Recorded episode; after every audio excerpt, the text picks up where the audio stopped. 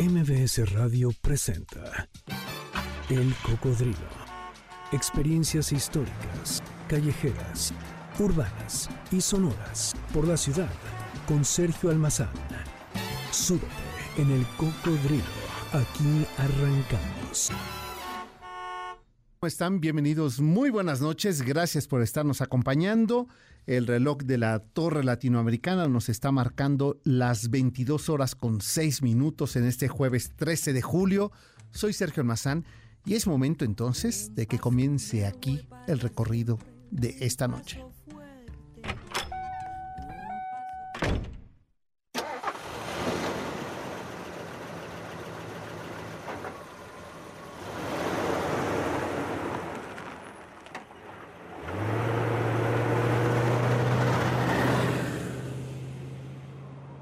Pues la noche de hoy nos vamos a ir a pasear eh, al pasado más antiguo de esta cuenca, de esta Ciudad de México. Vamos a hacerlo entre piedras, con memoria, como diría Octavio Paz, porque nos vamos a recorrer las zonas arqueológicas de la Ciudad de México. ¿Cuáles son las que ustedes conocen? ¿Cuál es la que les gusta más? De Tenayuca, en el Estado de México, a Cuicuilco, al sur de la ciudad, los sitios mesoamericanos, mexicas, ante nuestros ojos, cuál es el que ustedes han disfrutado más. Pues este será el tema de esta noche, así es que aquí arrancamos. En México, el Instituto Nacional de Antropología e Historia tiene registrados 187 zonas y sitios arqueológicos del norte al sur del territorio nacional. Desde Baja California hasta Yucatán y Quintana Roo hay vestigios de la grandeza histórica mesoamericana, maya, mexica, entre otras civilizaciones que nos hablan de esas profundas raíces que tiene nuestro pasado, ese que da origen más tarde al mestizaje. Pero en la Ciudad de México hay más de 15 sitios arqueológicos. Algunas de estas zonas eh, han sido recientemente descubiertas y otras son de una relevancia internacional. Por ejemplo, en la Ciudad de México, en el corazón de la ciudad, está la Gran Tenochtitlan, que ha sido encontradas diversos sitios arqueológicos. Se han recuperado piezas de cerámica y año con año continúa esta hazaña de descubrimientos insólitos, ya que fue construida sobre el lecho de un lago y es posible que gran parte de la historia quedó sepultada bajo el asfalto. Con frecuencia cuando escuchamos hablar de zonas arqueológicas pensamos inmediatamente en esas formas piramidales monumentales de Totihuacán o del Templo Mayor o de Tlatelolco pero también hay basamentos, hay descubrimientos sobre monolitos de época mesoamericana que no necesariamente tienen que ser de gran extensión, pero que nos ayudan a encontrar eh, algún sentido o alguna dirección de, de esta historia mesoamericana que está ahí que se expone ante nuestros ojos. Por eso es que la noche de hoy vamos a recorrer esos sitios arqueológicos que no necesariamente son los más frecuentados o los más visitados o incluso les puedo decir que hay uno de los sitios que más se visita en todo el mundo y que se presume está en el centro de la Ciudad de México y no es el Templo Mayor. Se trata de el basamento al dios Ejecatl, ese que ustedes han visto y que es el logotipo de la estación del metro de la línea, eh, que bueno, de hecho eh, ahí es una conexión entre la línea 1 y 12 del metro, que es justamente la estación del metro Pino Suárez. Pues eh, presume el Instituto de Antropología que es el más visitado porque al día aproximadamente recibe entre 300 mil y 400 mil eh, visitantes. En realidad es la gente que transita por el metro, pero imagínense eso al año, cuánto número reporta y es eh, el sitio arqueológico que está abierto las 24 horas del día. Cuando hablamos de los sitios arqueológicos o también llamadas zonas o yacimientos arqueológicos, eh, pensamos en esa concentración de restos eh, mesoamericanos, en nuestro caso, de una antigua civilización que involucra tanto estructuras como restos medioambientales. Son, en palabras de Octavio Paz, un montón de piedras con memoria. Y efectivamente, cuando se descubren estas piedras que nos eh, presentan petroglifos, es decir, grabados en piedra o pintura o representaciones de deidades, lo que nos da cuenta es que es eh, fundamental conocer los símbolos de estas culturas mesoamericanas que habitaron en la antigüedad y que nos dicen hasta el día de hoy, en este siglo XXI, grandes rasgos o hallazgos de nuestra historia. Por eso es importante conocerlos, visitarlos y a veces no importa que no entendamos de qué se trata, sino que algunos datos nos pueden ir llevando a la revelación o a la explicación de muchos de los sucesos que nos ocurren hasta nuestros días, como por ejemplo los sismos y que quedaban registrados desde época prehispánica en estos basamentos, o por ejemplo el día y la noche, la muerte, las guerras, estaban registrados ahí y que son parte de nuestra historia, o que muchos lugares que todavía hoy mencionamos en palabra en náhuatl eh, tienen como origen las representaciones de sus dioses, como por ejemplo Miscoatl. Así es que vamos a ir recorriendo el programa de hoy, estos lugares, estos sitios, estas zonas arqueológicas que son la memoria y la raíz de nuestra cultura. ¿Qué sitios, qué zonas, qué espacios, qué monumentos arqueológicos conocen ustedes y son de sus preferidos? Eh, háganoslo saber, mi Twitter es salmazán71, arroba el cocodrilo mbs, así en Facebook, así en Twitter y así en Instagram. Estamos transmitiendo, por supuesto, eh, y estamos en vivo aquí en las instalaciones de MBS 102.5. Así es que mi querido eh, Inge Zavala, vamos a darle aquí a los motores velocidad justamente para iniciar este recorrido. Así es que la noche de hoy no estaría completo este recorrido si no lo hacemos también, como es nuestra costumbre y tradición, con la música. Y la noche de hoy en la rocola del cocodrilo suena así. La rocola del cocodrilo. En los años 50 eh, se relajó la vida sonora del jazz, del blues y del swing. Eh, comenzaba el México eh, y el mundo de manera internacional a tener un intercambio de culturas, de ritmos, de sonidos. Esto lo comento porque surgió un género musical que se le llamaba el ritmo del salón del martini, el ritmo del lobby y es el lounge. Pues la noche de hoy, aquí en el Cocodrilo, en nuestro jueves de Rocola, es jueves de lounge y lo estamos haciendo con un sonido ambiente de 1963 en Francia. El cantautor de origen italiano Nino Agostini María escribió un tema que dos años más tarde lo hizo famoso de manera internacional, Mina. El tema es Un año de amor y con este se bautiza el género lounge, que es esta combinación así, con sabor a martini. Pues con eh, eh, Mina Massini nos vamos a la pausa. El tema un año de amor en este jueves de Lounge. El cocodrilo regresa después de esta pausa. No te despegues. MBS 102.5. Ya estamos de regreso. Sigamos recorriendo la ciudad en el cocodrilo con Sergio Almazán, aquí en MBS 102.5. Del álbum Déjame llorar, la cantante y compositora de Tecate, Baja California, eh, Carla Morrison en el año 2013 editó y lanzó su primer disco donde se incluye justamente este tema en sonido lounge. El video tiene hasta este día 60 millones de visitas. Es la voz de Carla Morrison, el tema Disfruto en este jueves de Lounge. Y antes de continuar con nuestro recorrido por estas zonas arqueológicas de la Ciudad de México que más nos gustan, que nos han sorprendido, que hemos visitado y que su forma monumental nos dice algo o que a veces no entendemos ni un carajo de lo que está ahí expresado, pero que es una parte de nuestra memoria histórica. Importante antes de ello, les quiero eh, recordar la invitación el próximo domingo 16 de julio. Nos vamos a ir a recorrer Ciudad Universitaria, nuestros recorridos habituales del cocodrilo a pie. Así es que si ustedes quieren asistir, mándenme un correo a sergio arroba sergioalmazán.com. Ahí les damos toda la información y también en nuestras redes sociales, el cocodrilo MBS, ese almazán 71 o en Facebook nos encuentran como el Cocodrilo MBS. Pues ahí está la invitación, próximo domingo a las 9.45 de la mañana en nuestra cita. El punto de reunión es el, eh, el Estadio Olímpico de Ciudad Universitaria y vamos a recorrer arquitectura, paisajismo y por supuesto muralismo y arte en Ciudad Universitaria. Así es que informes en sergio arroba sergioalmazán.com. Y ahora sí, vámonos mi querido Inge Zavala, nos vamos a ir por supuesto a esta zona origen de nuestra eh, cultura en la Ciudad de México. Ahora nos ubicamos, nuestro cocodrilo imaginario y viajero está ubicado en esa esquina intersección que hace periférico e insurgente sur. Ustedes ya adivinaron, se trata de la zona de Cuicuilco, que justamente Cuicuilco en náhuatl significa lugar donde se canta y se danza.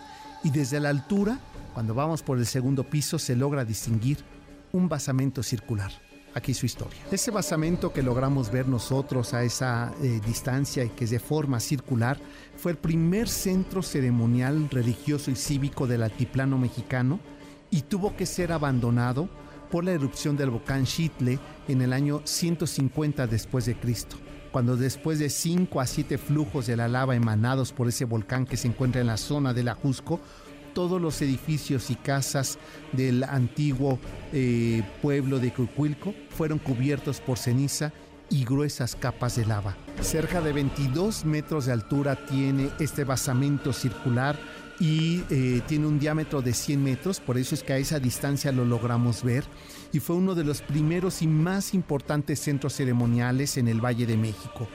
Eh, cuenta con un basamento de forma triangular piramidal construido entre el año 800 y 600 a.C.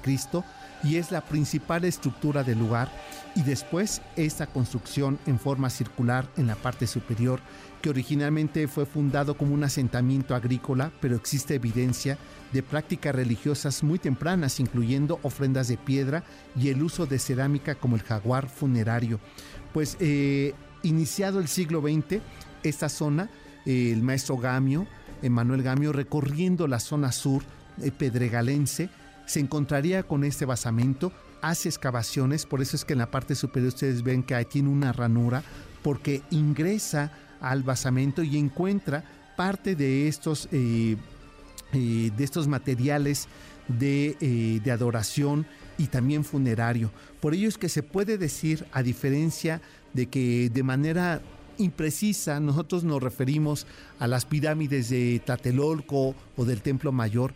No son pirámides, son templos religiosos porque no son zonas funerarias.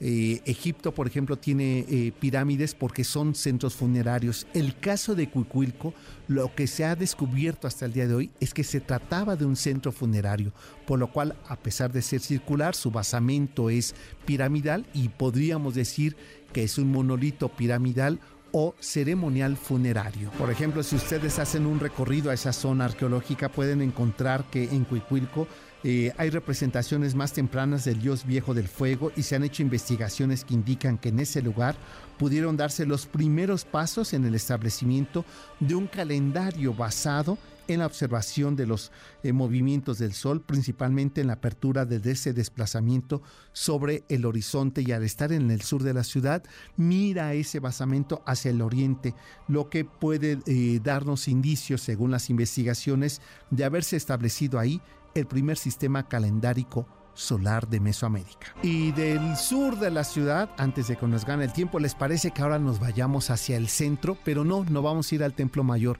vamos a ir un poco más arriba de, hacia el norte del centro de la ciudad, ahí donde terminaba esa pequeña laguna que se conformaba eh, eh, por la bajante de las aguas de, eh, las aguas de México y que se hace llamar hasta el día de hoy Lagunilla, y esa que era la frontera de la otra ciudad mesoamericana tan importante por su economía, por su desarrollo cultural y por supuesto por la evidencia arqueológica que tenemos ahí. Ustedes ya adivinaron, nos vamos a ir a la zona de Nonoalco, Tlatelolco. La que hoy conocemos como la Plaza de las Tres Culturas, eh, ahí en, Reforma y el Eje 1, Ricardo Flores Magón, eh, llamado así, Plaza de las Tres Culturas de Tlatelolco. Tlatelolco significa el náhuatl, lugar del montón de arena, y era el lugar donde se encontraba el mercado más famoso de Mesoamérica, donde se vendían las mercancías que llegaban de todo, de todas partes, de todo ese imperio mesoamericano que fue Tenochtitlan y que fue el imperio mexica. Fue la ciudad hermana de Teotihuacán y aunque solo hay pocas ruinas, eh, altares, palacios y templos, todo ese complejo arquitectónico sigue siendo con ese aire complicado para describir, pero al mismo tiempo nos ayuda a reconstruir, mirando esas bases piramidales, cómo fue su ciudad sagrada gemela que es Tenochtitlan. En 1944 se realizaron trabajos de excavación en esa zona de Tlatelolco y fue descubierta gracias a esos trabajos la zona arqueológica eh, que recuperó 67 estructuras que conforman esta región arqueológica de mayor acervo inmueble expuesto en la Ciudad de México. Ni siquiera con toda la importancia y con todo el cariño que le tenemos al Templo Mayor en el centro histórico, resulta tan importante en su, digamos, integridad eh, monumental de la arqueología que representa eh, esta zona de Templo Mayor de eh, Tlatelolco. Tlatelolco está mucho más intacta, mucho más cuidada y la razón es muy clara y muy evidente. Al tomar los españoles y vencer la ciudad de Moctezuma II, se buscó destruirla para poder pasar de la colonización, de, la conquista a la colonización. Y la otra eh, ciudad, la de Tlatelolco, la preservaron porque estaba ahí el comercio, porque estaba la vida económica del el México mesoamericano. Por ello es que se conservó más y al hacer trabajo de exploración, pues se encontraron 27 edificios completos presididos por las distintas etapas constructivas de ese templo mayor de Tlatelolco. Como ocurría en todas las, eh, las evidencias que se conocen hasta el día de hoy, que se han estudiado en las zonas arqueológicas, la entrada siempre, el proceso o el edificio de acceso a la zona sagrada mesoamericana está marcada por el dios del viento, por Ejecatl.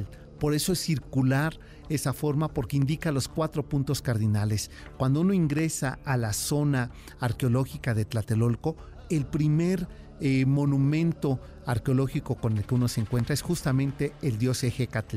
Y después sigue un enterramiento y después sigue el basamento del calendario. Es quizá de las obras eh, arquitectónicas, arqueológicas de Tlatelolco que en lo personal a mí más me gusta porque está, aparecen ahí todo este sistema calendárico solar eh, en pictogramas, es decir, en petroglifos, perdón, es decir, tallados en la piedra el sol, el uno conejo, la luna, la noche, los eclipses, están marcados ahí.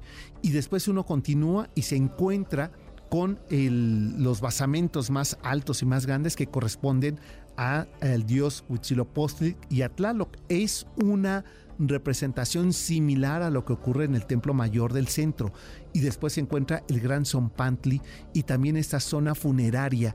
Y se sigue excavando y se sigue investigando pero también la sorpresa de ahí llamarse Plaza de las Tres Culturas es que ahí está la evidencia arqueológica de la época mesoamericana.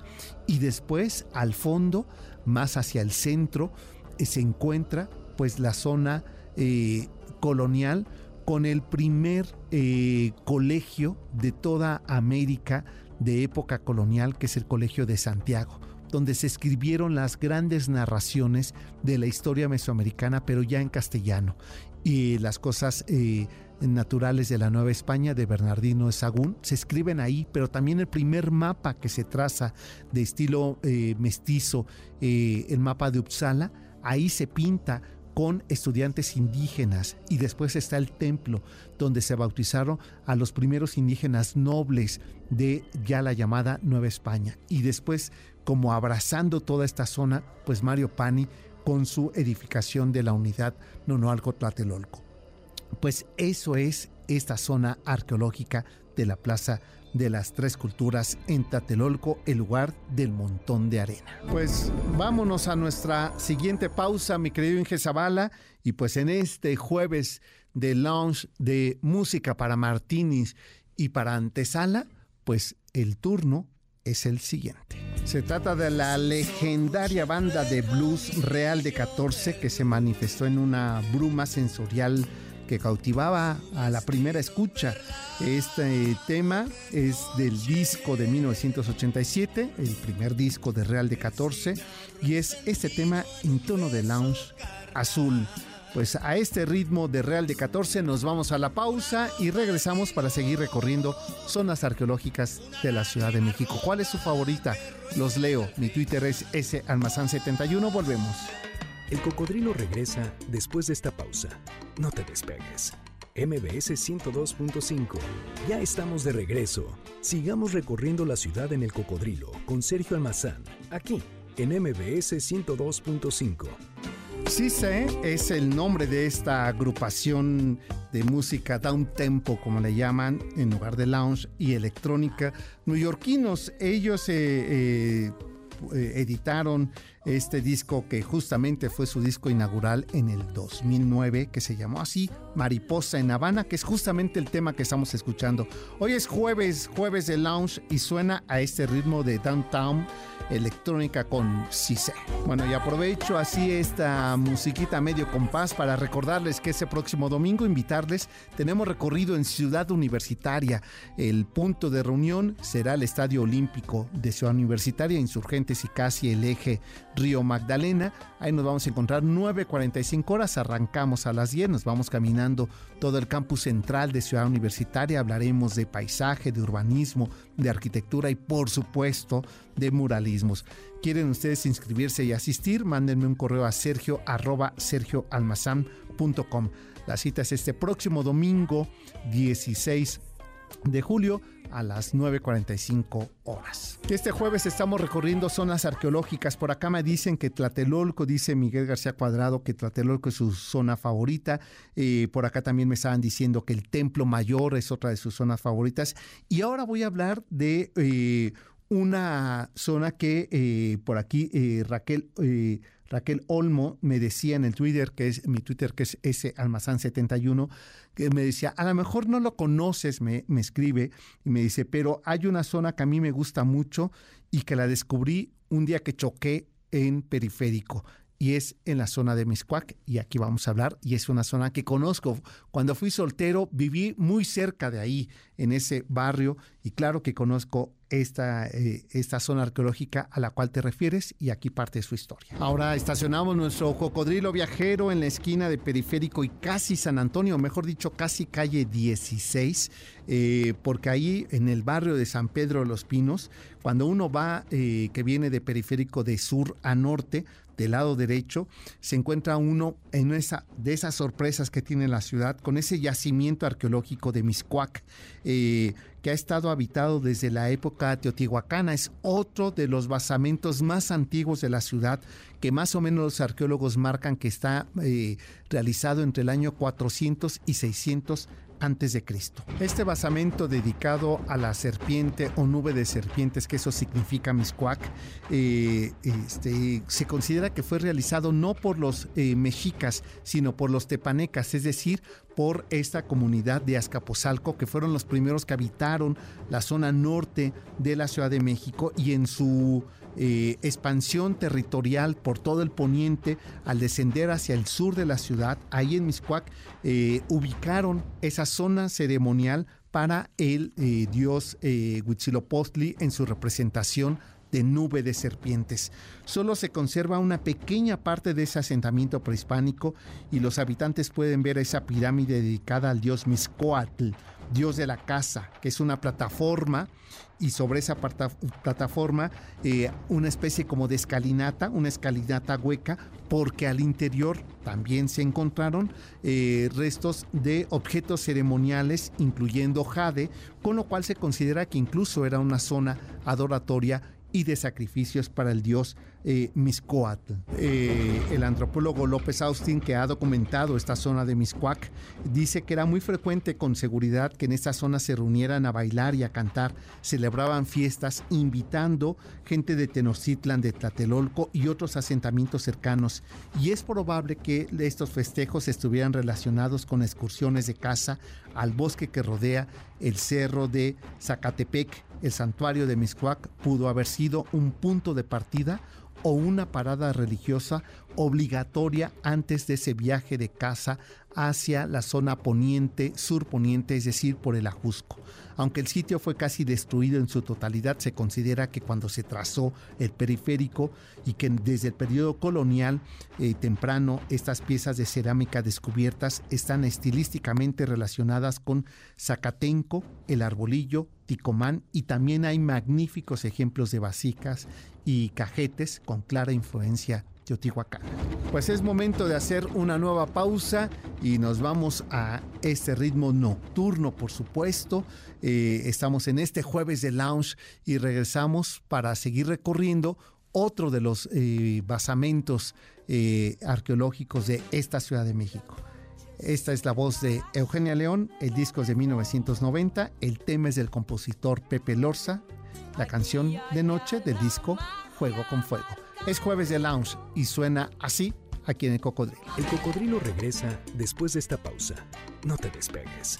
MBS 102.5. Ya estamos de regreso. Sigamos recorriendo la ciudad en el cocodrilo con Sergio Almazán, aquí en MBS 102.5.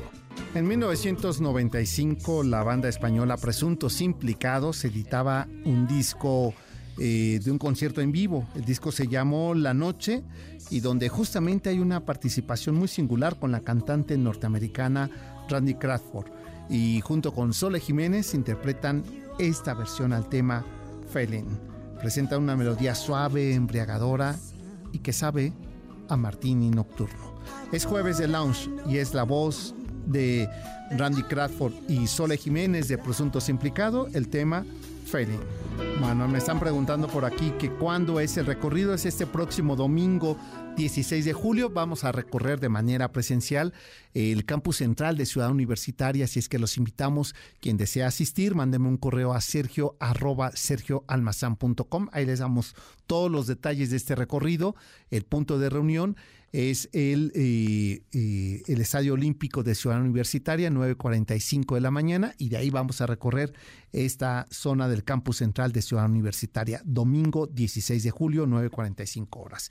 Y bueno, pues vamos ahora, vamos a prácticamente a cerrar el programa de hoy, recorriendo otra zona arqueológica y insisto, cuando pensamos en zona arqueológica, pensamos en eso, en un espacio amplio, grande, que tenga, que contenga más de una edificación monumental eh, mesoamericana o de alguna otra cultura como maya. Este, sin embargo, también podemos tener vestigios que son eh, únicos, como es el caso de que vamos a, comentar ahora. Seguramente ustedes eh, al recorrer la línea 1 del metro eh, se han encontrado con esta estación y esa iconografía que tiene la estación Pino Suárez. Eh, aunque el nombre corresponde al que fuera el vicepresidente eh, de México en la época de, Francisco y Madero, José María Pino Suárez, la iconografía, el dibujo que presenta, pues es una especie de una escalinata, como si se tratara de una base piramidal. Y efectivamente lo que hace es un homenaje a este basamento eh, este, monumental mesoamericano que fue encontrado cuando se estaba realizando las obras de excavación para eh, hacer la línea 1 del metro que corre de Observatorio a Pantitlán y después la línea 2 que es la de eh, Tasqueña a Observatorio. Tasqueña a cuatro caminos. Y en, esa, en esos trabajos de infraestructura, de movilidad que se estaba haciendo en la década de los 60, pues se descubre esta zona piramidal que corresponde al dios Ejecatl, dios azteca del viento.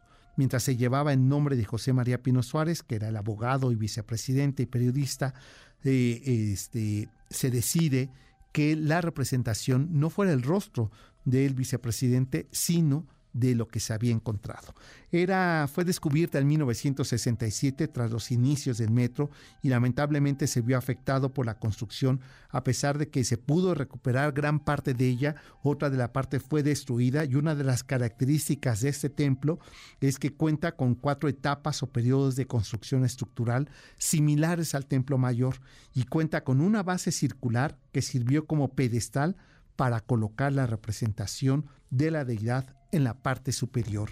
El templo formó parte de un extenso adoratorio que se ubicaba y que así lo hacen constatar varios de, los, eh, de las crónicas del siglo XVII, era la puerta de entrada a la zona sagrada en época mesoamericana. El sur del centro histórico correspondía a ese punto de entrada a, las, a la zona sagrada o templo mayor.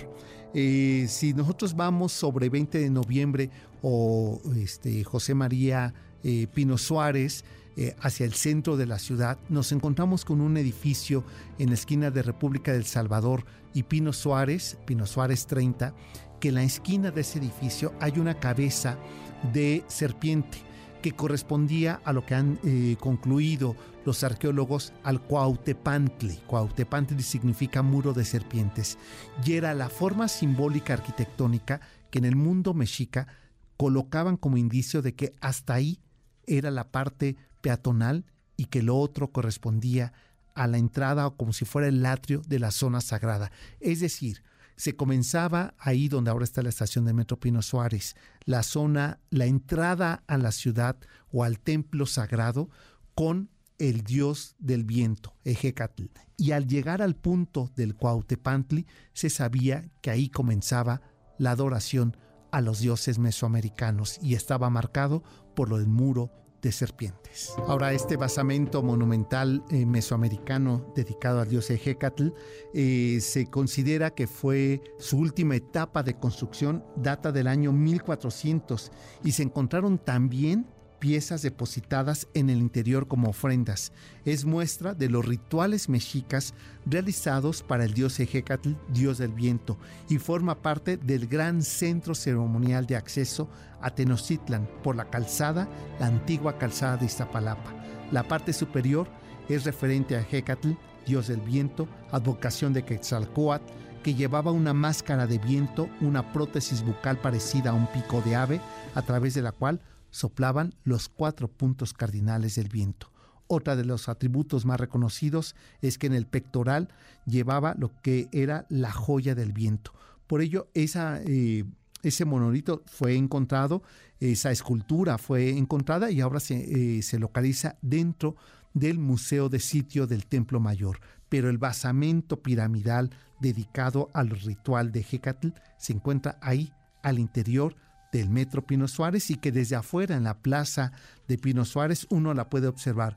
Por eso se dice que se trata de la zona arqueológica más visitada en todo el país. Pues así llegamos eh, al final de esta emisión de El Cocodrilo, eh, dedicada a algunas de las zonas arqueológicas. Son 14 y después hablaremos de las ventanas arqueológicas, que es otro tema fascinante alrededor de las diferentes capas que compone este suelo mexicano, esta Ciudad de México, que nos cuenta el pasado a través de las piedras que, reitero, como diría Octavio Paz, un montón de piedras con memoria y que nos cuenta el pasado mesoamericano de nuestras civilizaciones, de lo que también somos resultado. Pues ya nos vamos, Inge Zavala. Nos encontramos el próximo sábado en punto de las 4 de la tarde y nos vamos a ir en este jueves de lounge de ritmos así suavecitos, pues con este tema mil pasos. Pásenla bien, muy buenas noches. Nos encontramos el próximo sábado y el próximo jueves en punto de las 10 de la noche, aquí en estas mismas micrófonos de la frecuencia de MBS 102.5. Soy Sergio Mazán y pásenla bien hasta entonces. MBS Radio presentó El Cocodrilo. Experiencias históricas, callejeras, urbanas y sonoras por la ciudad. Súbete en el cocodrilo. Nos escuchamos el próximo sábado aquí en MBS 102.5.